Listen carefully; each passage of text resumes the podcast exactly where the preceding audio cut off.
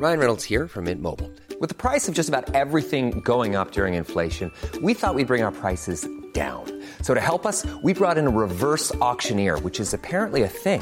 Mint Mobile unlimited premium wireless. Ready to get 30, 30, bit to get 30, bit to get 20, 20, 20, bit to get 20, 20, bit to get 15, 15, 15, 15 just 15 bucks a month. So, Give it a try at mintmobile.com slash switch. $45 upfront for three months plus taxes and fees. Promo for new customers for limited time. Unlimited more than 40 gigabytes per month. Slows. Full terms at mintmobile.com. Letras Libres presenta Cine Aparte con Fernanda Solórzano.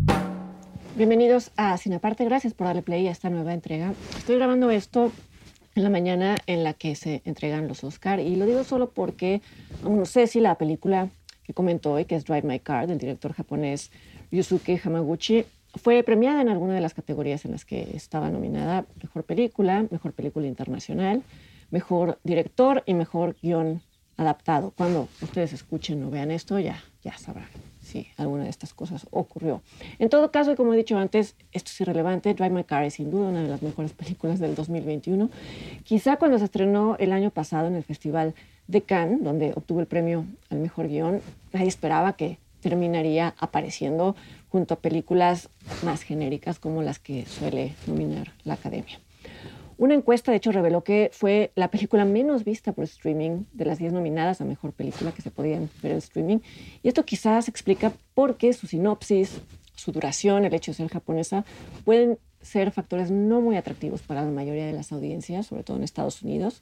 También es cierto que no hay sinopsis que le haga justicia. Yo la vi en el Festival de Toronto el año pasado, la reseñé en mi crónica de esa edición, asumiendo que no había forma de describirla Ahora que volví a verla, me simbró igual que aquella primera vez y además reveló una nueva capa de significados.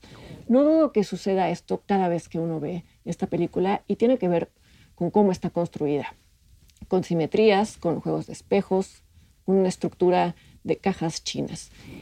Y sin embargo, a pesar de ser una película inagotable, eh, advierto que más adelante voy a describir una escena que algunos podrían considerar un spoiler por si prefieren ver la película y en todo caso después volver aquí. Drive My Car parte de un cuento homónimo de Haruki Murakami, pero lo que hacen Hamaguchi y su co-guionista eh, Takamase Oe es más bien una reinvención, una reelaboración del cuento de Murakami, más que lo que se suele entender por adaptación. A lo largo de, este comentario voy a, mencionar algunos puntos en los que coinciden y en los que se apartan el relato y la película, no, con el afán de abarcarlo todo, eh, mucho menos en un comentario de 10 minutos, sino como ejemplo de la osadía increíble con la que el director y su guionista, eh, también Hamaguchi hizo de guionista, crearon tramas enteras a partir de una frase eh, que se menciona en el cuento, a veces ni siquiera eso. Y sin embargo, al mismo tiempo, la puesta en escena y el diseño de audio recrean algo esencial en el cuento de, Murakami, que es la noción de que dos extraños que viajan en un mismo automóvil pueden compartir una intimidad emocional muy intensa. No es solo que pasen tiempo juntos, sino que el auto mismo se convierte en una especie de cápsula aislante y que el viaje genera un trance que propicia a la introspección y a veces a la confesión. Una de las formas insuficientes de describir Drive My Car, de hecho más cercana al cuento que a la película, es decir, que habla de las confesiones mutuas que se hacen un director de teatro llamado Yusuke, viudo, y la joven chofer llamada Misaki, que lo transporta de ida y vuelta a los ensayos de su nuevo proyecto, que es la puesta en escena de la obra El tío Baña de Anton Chejo. En el relato de Murakami, Yusuke contrata a la chica más o menos de forma voluntaria, por voluntad propia, ya que empieza a padecer los efectos del glaucoma. Pero en la película la chofer es impuesta por la compañía de teatro. Y esto es importante por el nivel de desagrado con el que Yusuke recibe la noticia. Él quiere oponerse, pero no tiene otra opción. Y no es solo que la chica habrá de manejar el auto de él, lo cual ya él percibe como algo muy intrusivo, sino que mientras él maneja normalmente suele escuchar un cassette con los diálogos del tío Vainia en voz de su esposa fallecida. Estos trayectos, por tanto, se han convertido en un ritual de duelo. La secuencia en la que él escucha que tendrá que permitir que una desconocida interrumpa ese, no interrumpa o esté presente en este ritual es muy poderosa por cómo logra que un espectador tome conciencia de lo que para ella o para él puede representar manejar un auto, si es que maneja un auto, qué función le asigna a ese tiempo y a ese espacio que por un lado está tan expuesto, pero que también es, es muy íntimo. Para Yusuke es un espacio sagrado. La chofer Misaki, por su lado, se presenta tanto en el cuento como en la película como un enigma, eh, como un personaje enigmático. Su forma de moverse, su forma de vestirse, sugieren cierta rebeldía y cierta inconformidad ante el mundo y muy poco a poco la película va a revelar el origen de su carácter arisco. Como ya mencioné en el cuento de Murakami, la convivencia entre estos dos personajes es el, es el centro del relato y a la vez es el marco del relato, pero en la película es solo una pieza que va a tomar su lugar ya, ya avanzada la historia y esto es lo que hace que sea una adaptación tan original y tan fresca. Five My Car, la versión en cine, comienza con la imagen a contraluz de una mujer que está contando una historia, la historia sobre una chica que suele entrar escondidas a la recámara del chico del que está enamorada y dejar rastros de su presencia. En esa misma escena sabremos que esta contadora de cuentos es una mujer llamada Otto, que cuando tiene relaciones sexuales también tiene arranques de inspiración narrativa. Otto es la esposa del ya mencionado Yusuke, quien también aparece en esta primera escena, y quien se encarga siempre de pasar al papel las historias que cuenta, que cuenta Otto. Muy pronto sabremos que Yusuke no es el único oyente de estos cuentos, con todo lo que esto implica, en tanto son historias que, como ya mencioné, Otto inventa durante el sexo y solo durante el sexo. Yusuke sabe que su esposa es infiel, pero nunca la confronta. Todo esto es apenas un prólogo que concluye con la muerte inesperada de, de Otto.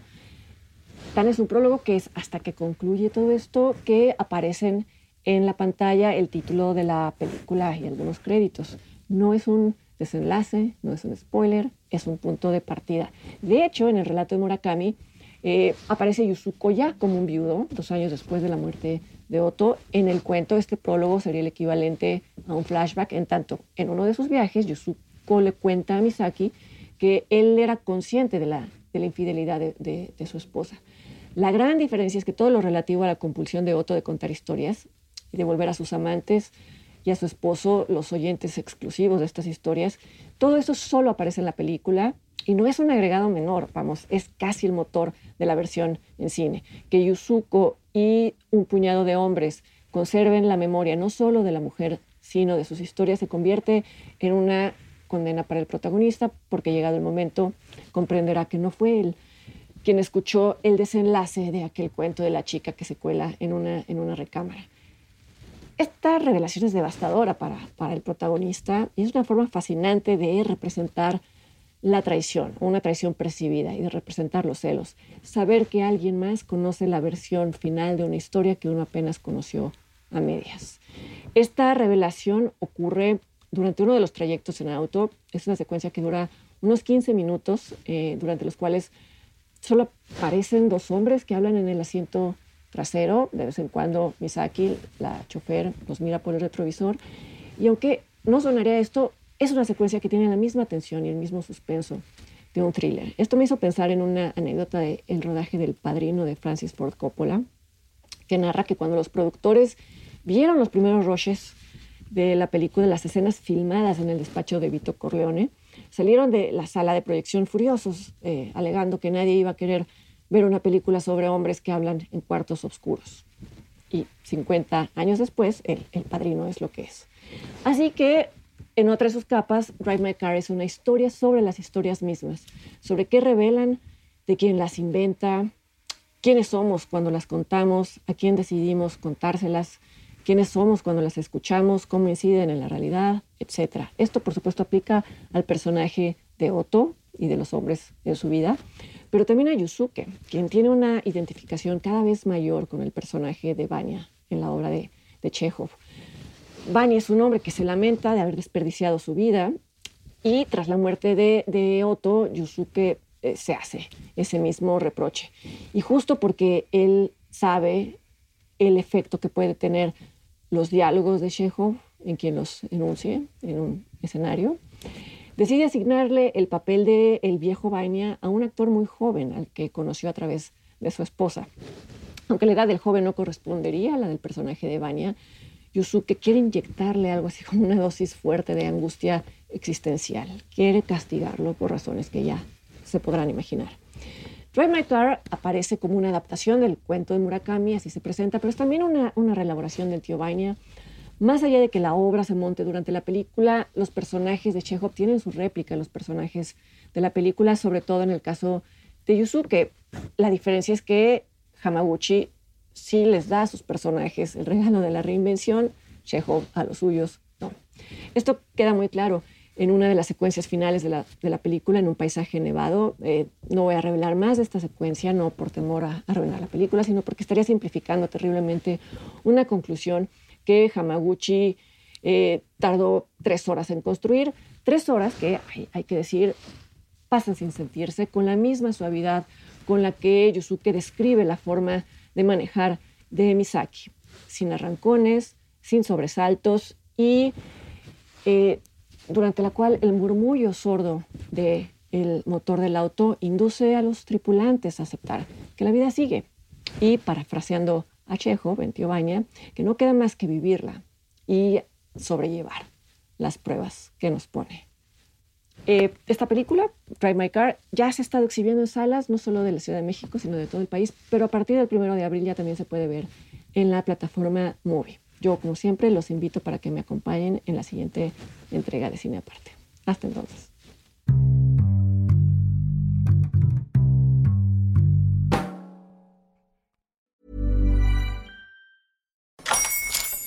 Hola, buenos días, mi pana.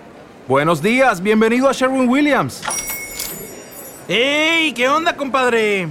¿Qué onda? Ya tengo lista la pintura que ordenaste en el ProPlus app. Con más de 6.000 representantes en nuestras tiendas listos para atenderte en tu idioma y beneficios para contratistas que encontrarás en aliadopro.com. En Sherwin Williams somos el aliado del PRO.